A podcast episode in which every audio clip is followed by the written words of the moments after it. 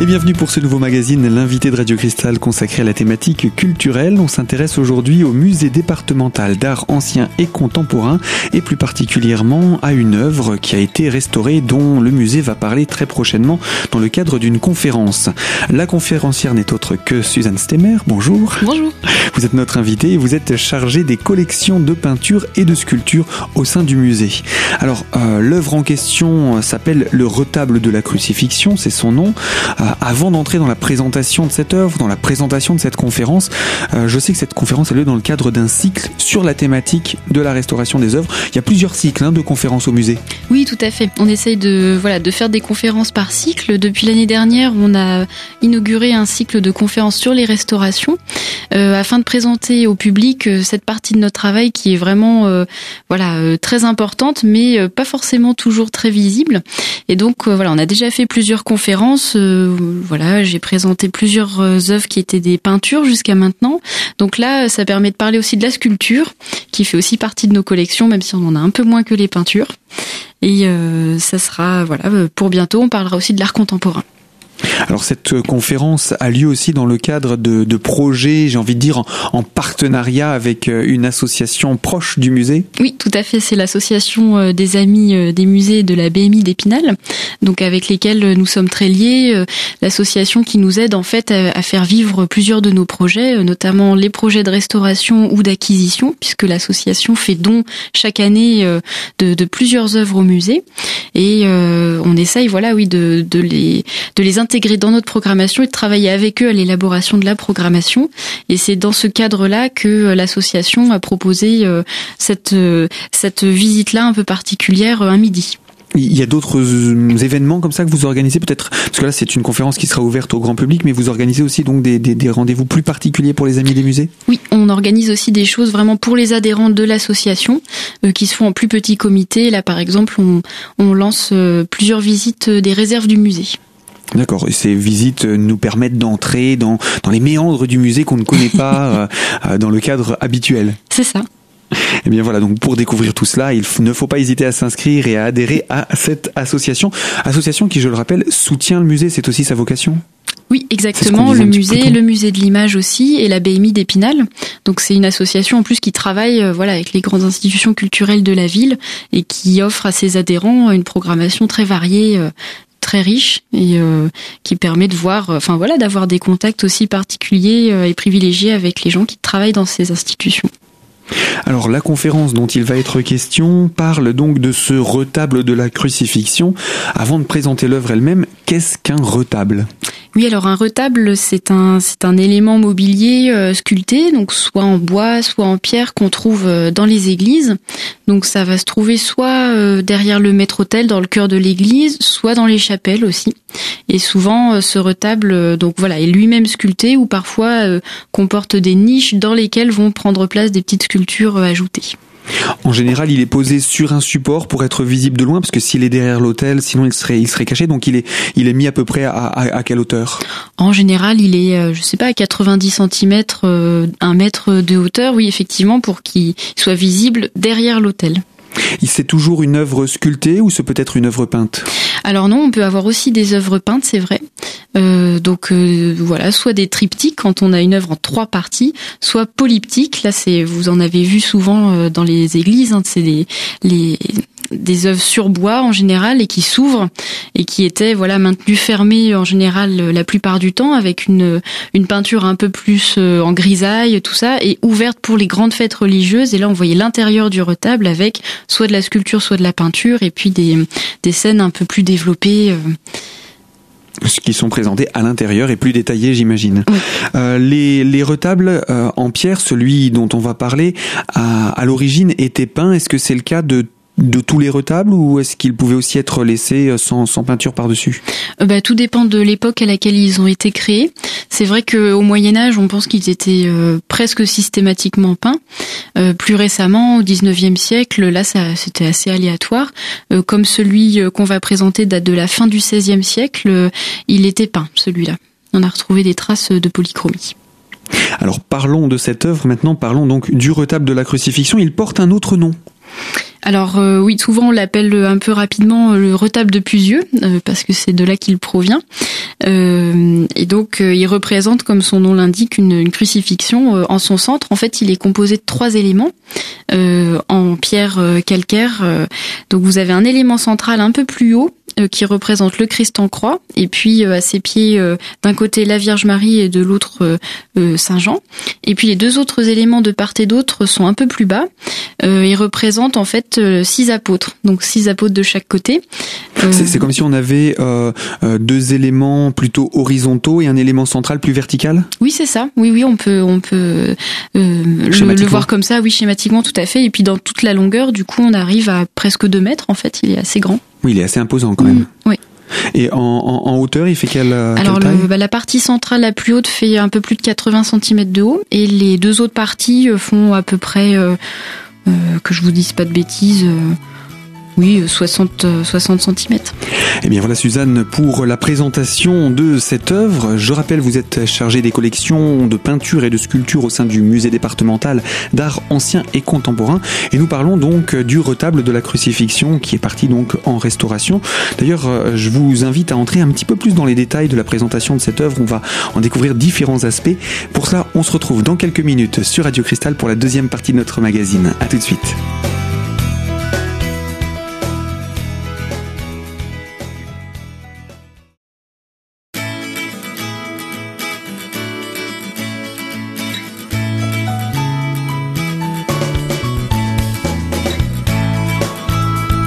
L'invité de Radio Cristal se poursuit sur la thématique de la culture et du musée départemental d'art ancien et contemporain. Nous sommes toujours en compagnie de Suzanne Stemmer qui est chargée des collections de peinture et de sculpture au sein du musée. Et nous parlons d'une œuvre en particulier, le retable de la crucifixion qui est revenu de restauration et qui est exposé au musée, qui sera l'occasion d'une conférence durant ce mois de novembre.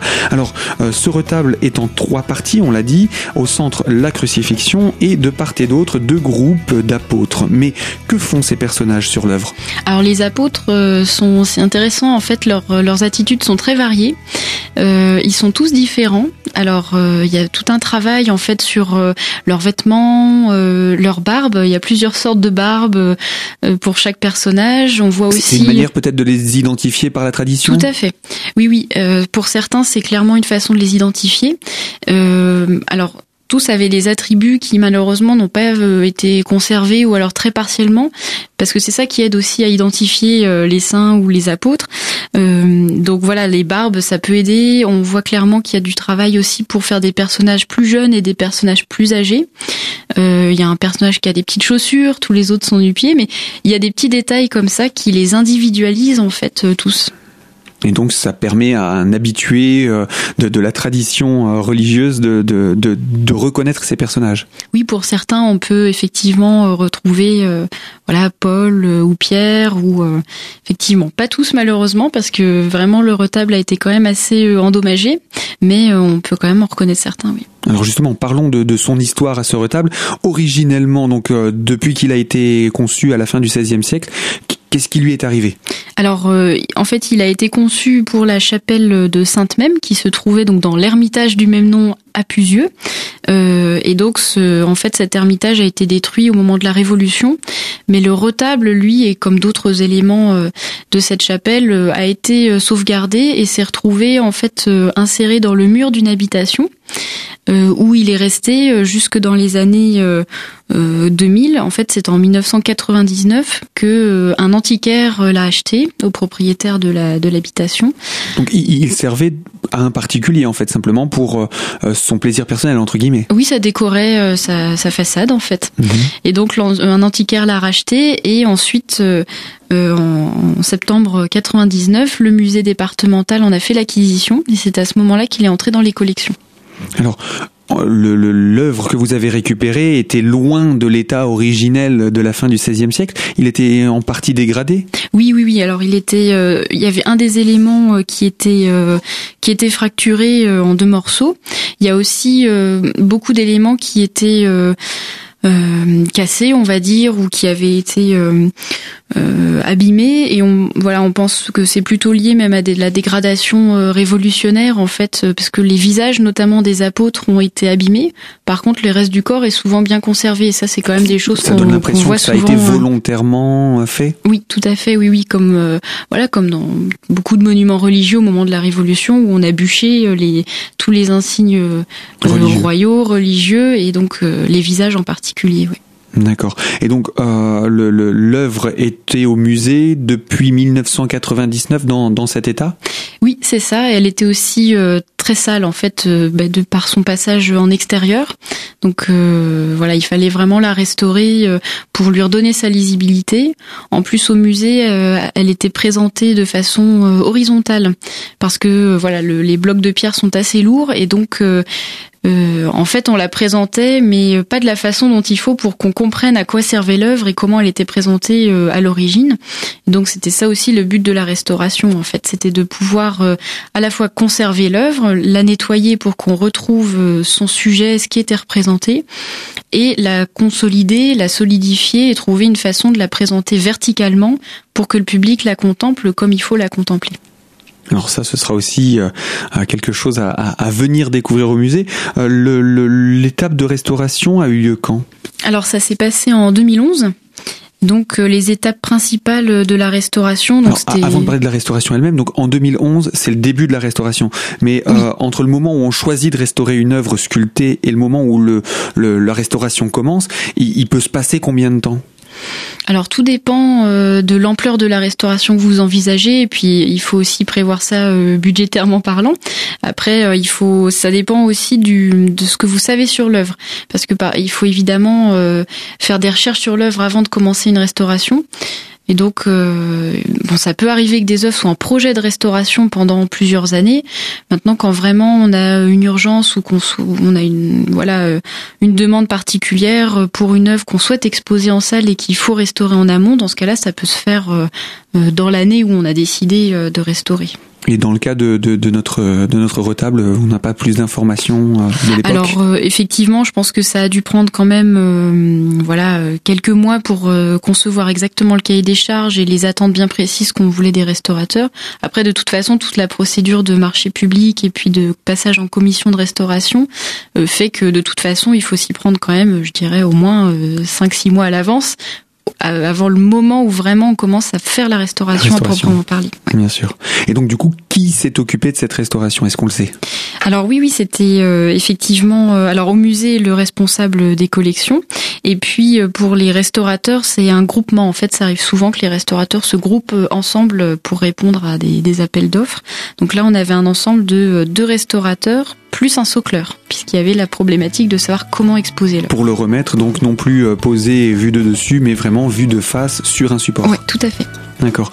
Et donc, euh, ce sont ces trois personnes qui vont travailler pendant combien de temps? Alors pendant euh, une année à peu près.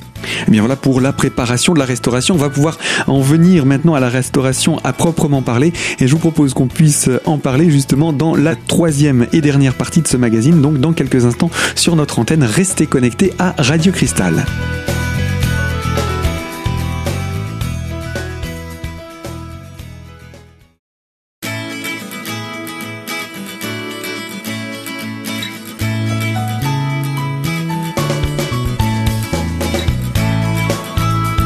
L'invité culture de Radio Cristal, toujours sur la thématique du musée départemental d'art ancien et contemporain installé à Épinal et en compagnie de Suzanne Stemmer qui est chargée des collections de peintures et de sculptures.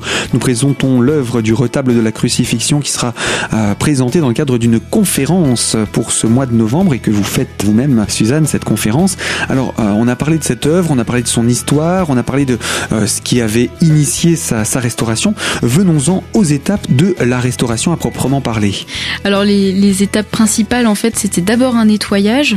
Donc par micro-abrasion ça veut dire qu'on projette en fait sur l'œuvre euh, un abrasif très très fin. Donc on, est à l'échelle du micron donc c'est vraiment des choses très fines. Euh, et à très faible pression et c'est ça en fait qui va dégager euh, la saleté incrustée sur la surface de l'œuvre. Euh, ensuite il a fallu infiltrer voilà une, une émulsion en fait qui permettait de de refixer les fissures et puis toutes les desquamations de ce qu'on avait en surface en couche picturale. Desquamations Alors des petites écailles en fait qui se qui se forment et donc où ça peut tomber et on perd la matière. Donc le but c'était de recoller finalement tout ça, atténuer aussi les ce qu'on appelle des croûtes noires. Donc là ce sont des des effets voilà tout noirs et qui apparaissent quand l'œuvre a séjourné en extérieur. Ça, ça se retrouve très souvent sur les sculptures, euh, même euh, dans l'espace public quand vous vous promenez. Euh, beaucoup de sculptures souffrent de ça, évidemment. Et puis ensuite, on a pu rassembler les deux fragments qui étaient collés. Et enfin, il y a eu quelques retouches pour harmoniser l'ensemble. Donc là, c'est à l'aquarelle en fait. Donc c'est réversible, c'est très léger, mais ça permet quand on regarde l'œuvre de ne pas avoir l'œil attiré tout de suite par un énorme manque à un endroit ou voilà, la fissure par exemple est quand même atténuée, ce qui permet de mieux comprendre euh, ce qui est représenté, même si quand on s'approche, évidemment, on voit très bien euh, la structure de l'œuvre elle-même, c'est le but. Mmh. Alors, est-ce que du coup, il a été également proposé une tentative de restauration de ce que la Révolution avait détruit? Alors euh, non, en fait, euh, la déontologie de la restauration, c'est d'essayer de vraiment euh, ne pas euh, créer de choses dont on n'est pas sûr qu'elles existaient déjà. Nous, on, ne sait pas exactement comment étaient les visages. en fait, ça fait partie de l'histoire de l'œuvre et l'idée, c'est vraiment juste de permettre de la comprendre, de la conserver pour les générations à venir, mais on ne va pas recréer quelque chose qui est perdu. Euh, voilà, ça peut arriver parfois dans les peintures ou euh, quand vraiment on a un élément qui manque en plein milieu et qu'on comprend plus l'œuvre, on peut faire une retouche un peu illusionniste, mais qui va se voir aussi forcément. Mais effectivement, on n'est on n'est pas dans de la recréation d'œuvre en fait. Alors, par rapport à cette à cette œuvre, à ce, ce retable de, de, plusieurs retables de la crucifixion, euh, est-ce que l'artiste qui l'avait créé au départ avait également euh, imaginé d'autres œuvres qui y ressemblent et qui, qui peuvent euh, montrer un petit peu à quoi aurait pu ressembler celui-là, ou est-ce que c'est vraiment une œuvre unique? Alors, à ma connaissance, on ne sait pas qui est l'artiste en fait hein, qui a créé cette œuvre. Il y a forcément des rapprochements stylistiques à tenter avec des œuvres de, du coin. Hein, ça, c'est sûr qu'il faudrait pousser un peu plus les recherches. Pour l'instant, euh, voilà, à ma connaissance, j'ai pas encore croisé d'œuvre qui lui ressemble, mais euh, à creuser. En tout cas, au musée, elle est unique. Et donc elle est à découvrir et on va en venir à l'intérêt pour le musée de cette euh, restauration. Oui, ça a vraiment permis de redécouvrir cette œuvre qui était à nouveau mise en valeur et exposée comme il fallait le faire en fait euh, pour qu'on comprenne à quoi sert cette œuvre et comment elle avait été créée. En plus, on a pu étudier la polychromie d'origine et ça c'était vraiment très intéressant. Même quand on la voit dans le musée, on voit cette polychromie à l'œil nu dans certains endroits. Et donc, euh, grâce à la restauration, on sait quelle couleur était utilisée, ou à quel endroit, et même euh, quelle surcouche avait été posée plus tard dans l'histoire, et donc qui avait changé visiblement l'aspect de l'œuvre. Et puis, le style est vraiment exceptionnel et ça aussi tant qu'une œuvre n'est pas nettoyée, on s'en rend pas forcément compte. Et là, comme on disait tout à l'heure, chaque apôtre est individualisé. Même la scène de la crucifixion, euh, elle est très sobre, mais il y a beaucoup de détails également. Et donc euh, tout ça fait, euh, voilà, avec des volumes remarquables et une grande variété. Donc une œuvre, une œuvre qu'on peut contempler assez longtemps et qui a plein de surprises et qu'on peut contempler au musée départemental d'art ancien et contemporain. Alors, le but de notre présentation aujourd'hui, c'est qu'il y aura une présentation encore plus détaillée euh, faite dans l'enceinte du musée dans le cadre d'une conférence que vous animerez. Oui, c'est ça. Donc ça se passera euh, le 25 novembre prochain. Donc l'idée euh, qui a été mise avec les amis des musées, c'était d'essayer de faire ça un midi euh, puisque on se retrouve à midi 15, on commence par présenter un peu l'œuvre, puis on va la voir tous ensemble en vrai, puisque euh, là ce sera l'occasion aussi, je pense, de, de, voilà de mieux poser les questions, et ensuite euh, voilà chacun peut amener son pique-nique et on finit par un petit pique-nique ensemble au musée. Il y a de la place au musée pour ça. oui, il y a de la il y a de la place. Enfin, on mange pas dans les salles, mais dans l'atelier qui est juste à côté. Et donc c'est c'est cette occasion là qui est faite. C'est c'est de manière régulière comme ça que vous proposez ces conférences entre entre midi et deux pendant la pause déjeuner, on va dire? Alors c'est une première pour nous. Euh, nos collègues au musée de l'image le font de temps en temps. Donc là, on va voir si voilà si le public est au rendez-vous ou pas. On, on en a prévu une également pour euh, début de l'année 2017. Euh, et donc c'est l'occasion aussi pour les gens qui travaillent finalement de venir à ces à ces conférences sans euh, empiéter sur le temps de travail? Oui, exactement. C'est l'idée de se dire qu'on peut faire une pause déjeuner un peu différente euh, où euh, voilà, on va apprendre quelque chose de nouveau, on va aussi croiser d'autres personnes qui s'intéressent à l'art, à la culture bon ben on mange aussi et donc après on peut repartir l'après-midi au travail. Et puis pour rebondir sur l'actualité brûlante du musée, ce vendredi 18 novembre, il y a aussi une autre conférence. Oui, c'est dans le cadre de l'exposition euh, dédiée euh, à Jean-Paul Marchal. Vous avez une conférence euh, à 18h, c'est sur l'enseignement primaire en France entre 1936 et 2016. Donc voilà, c'est par Gérald Guéry qui est chargé de mission Histoire-Géographie à la direction académique des Vosges. Et eh bien voilà pour cette invitation. Alors pour les personnes qui souhaitent en savoir davantage sur le programme du musée, on va rappeler déjà que cette, cette conférence est en entrée libre et un site internet, un numéro de téléphone Oui, oui, oui. Alors le site internet, vous pouvez aller sur euh, musée-mdac.vosges.fr ou sur le site euh, www.culturevosges.fr euh, où il y a toutes les informations. Sinon, vous pouvez appeler le musée pour des renseignements. Les réservations, c'est le 03 29 82 20 33. Et ainsi se referme ce magazine culturel. Suzanne, je rappelle, vous êtes chargée de collection de peintures et de sculptures au sein du musée départemental d'art ancien et contemporain. Ce magazine se referme donc sur cette thématique et je vous invite nous à nous retrouver très prochainement pour une toute nouvelle thématique sur Radio Cristal. À bientôt.